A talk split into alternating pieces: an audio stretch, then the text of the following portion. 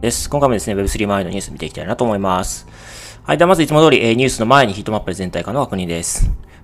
そうですね。全体的に緑ということで、まあ、上昇しているものが多いですね。はい。えっ、と、BTC プラス1.29%、イーサリアムプラス6.34%、BNB プラス1.5%ですかね。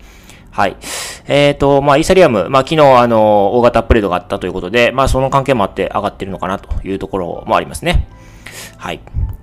でまあ、あの、ここで一つニュースに行く前に一つ余談なんですけども、えっ、と、まあ、投稿自体が3週間、4週間ぐらい、えー、空いてしまいましたというところですね。まあ、あの、プライベートで、あの、ちょっとバタバタしていたのと、まあ、アービトラムのエアドロップが終わって、まあ、ちょっと一旦落ち着いて、あの、ニュースがバンバン出てくるような状態ではないかなというふうに、あの、見えてましたので、まあ、ちょっとしばらく投稿を休んでいましたというところですね。で、まあ、あの、今日、まあ、あの、イサリアムの大型アップグレードがあったということで、まあ、このニュースを皮切りに、また、あの、ペースを取り戻して、まあ、あの、自分が気になるニュースがあれば、あの、取り上げて、そして自分の意見を言うというスタイルで、まあ、続けていこうかなと思いますので、あの、よろしくお願いいたします。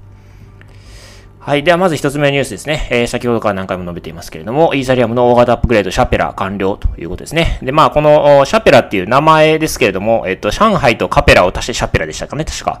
えー、上海プラスカペラでシャペラですね。そうですね。はい。えー、そういう名前のアップグレードになっています。で、まあ、ざっくり言うと、イーサリアムの、まあ、ステーキングが解除できますよということかなというふうに思っています。で、まあ、日時としては今日ですね、えー、4月13日の朝、7時半頃ですかね。で、実装されたようですね。まあ、ちょっと私は寝ていましたけれども、はい、えー、のようです。で、えっ、ー、と、まあ、引き出しが、まあ、数年越しに完了、まあ、可能になったということで、まあ、イーサリアムの、まあ、ステーキング機能が導入されて初めて、えー、引き出すということができるようになったと。まあ、つまり、引き出すということは、まあ、市場に流出、あのー、まあ、流通するようになるということなんで、まあ、ある種売り圧力にもなるわけですね。というわけで、まあ、注意なのかなというふうに思います。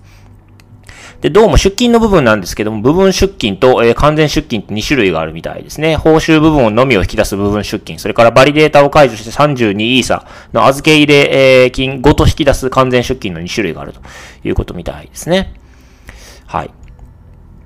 で、まあ、あの、さっき、まあ、ヒートマップ見ましたけども、まあ、一応この出金機能が、あで、まあ、できて、えー、可能になって、まあ、あの、流通、市場で流通するイーサリアムが増えて、まあ、売りやすになる、なる可能性があるということですけれども、今のところは、まあ、ヒートマップ見た通り、先ほど見た通りですね、まあ、プラス5%ぐらいになってますので、まあ、今のところは特に問題はないかなというところですね。まあ、ただ、あの、この記事を読んでいくと、えっ、ー、と、まあ、場合によっては、えっ、ー、と、1日、1日から1ヶ月程度かかるって感じですかね。この撤退級という、まあ、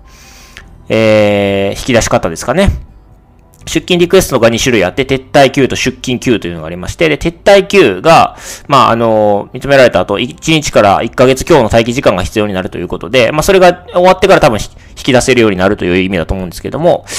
というふうに考えると、やっぱりこの、今回のアップグレードで、まあ、すぐ売り圧が増えるというよりかは、こう、1日、2日、3日、あ1週間、2週間、1ヶ月、2ヶ月と、こう、時間を追うごとに、こう、あの、ずるずるずるずる、こう、なんていうんですかね、徐々に、えー、まあ、グラデーションな形で、こう、市場に流通するイーサリアムの量が増えるのかなと、増える可能性があるのかなというふうに、まあ、私はこの記事を読んで捉えました。ということで、まあ、あの、直近ですね、ここから1日2日で、まあ、ガツンと下がるとか、そういうことはあんまり想定しにくいのかなと。まあ、一方で、1ヶ月、2ヶ月、3ヶ月っていう、まあ、中、中期ぐらいの、中長期、中期ぐらいのスパンで見ると、まあ、あの、こう確実にこう出金されてくる、まあ、イーサリアムもあるということで、えー、まあ、ある程度の売り、売り圧にはなるだろうなと。まあ、その一方で、その期間で、まあ、どれだけイーサリアムに対して、こう、ポジティブなニュースが出るか、それによって開発が生まれるわけなので、そこの開発と売り圧のバランスを見る必要があるかなというところですね。まあ、これからあんまりこう、イーサリアムに対して、ポジティブなニュースが出ない。まあ、例えばなんか今だと、イーサリアムがあの証券に該当するのか否かみたいな、あの、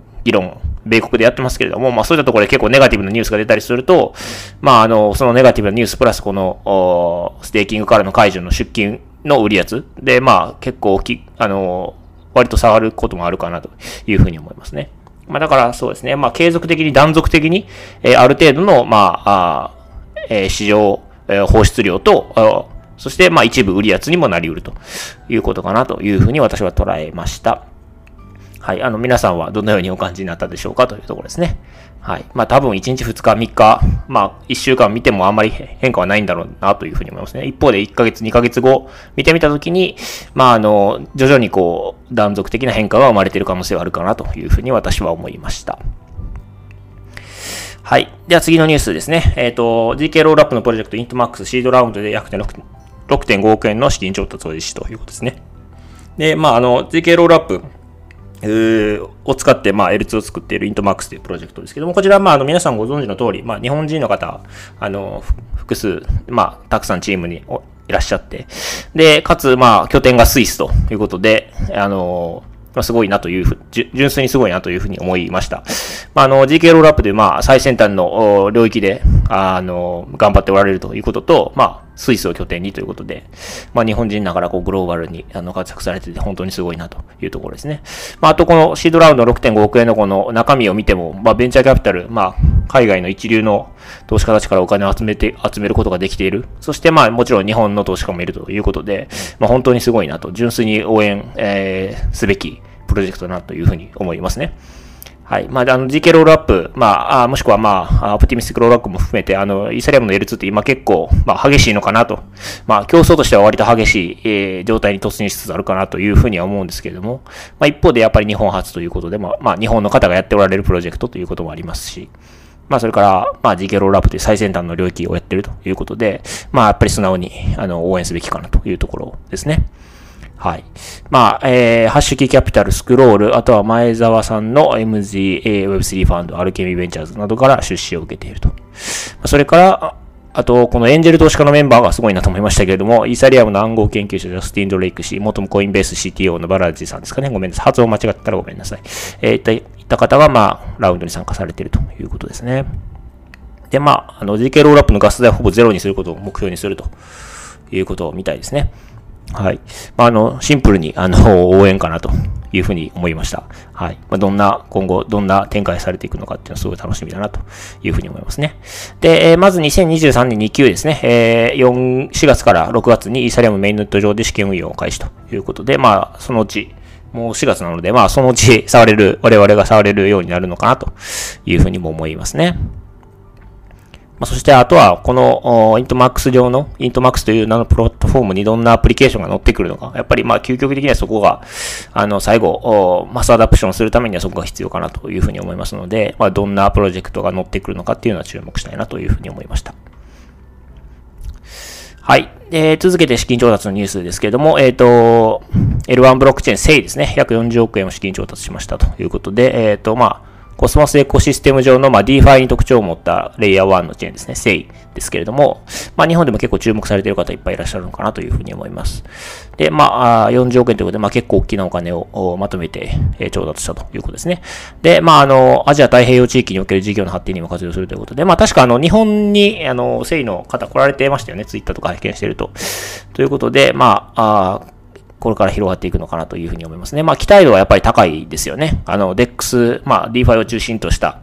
あのまあ、そこにと強みを持ったチェーンということで、まあ、結構差別化というか、まあ、特徴ははっきり出てるので、まあ、わかりやすいっていうところもありますし、まあ、それから最近熱くなってきてるコスモスの中っていうのも面白いなというふうに思いました。はい。まあ、ただやっぱり今の DeFi だと結構、その、なんていうんですかね、あのー結構理解、まあ結構難しいというとこ、面もありますので、まあそこをどうやってこうマスアダプションまで持っていくのか。まあそれはまああの別にこのせいに限らず、あの DeFi 全体の課題ではあるとは思うんですけども、あの、そういうところは課題なのかなというふうに思いますね。はい。まあ私自身もこの誠意、あの非常に楽しみにしているので、まあまたニュースがあったら追っかけていこうかなというふうに思っております。はい。では今回はこちらで終わりたいなと思います。よろしければチャンネル登録、フォロー、それから高評価の方お願いいたします。はい。ではお疲れ様です。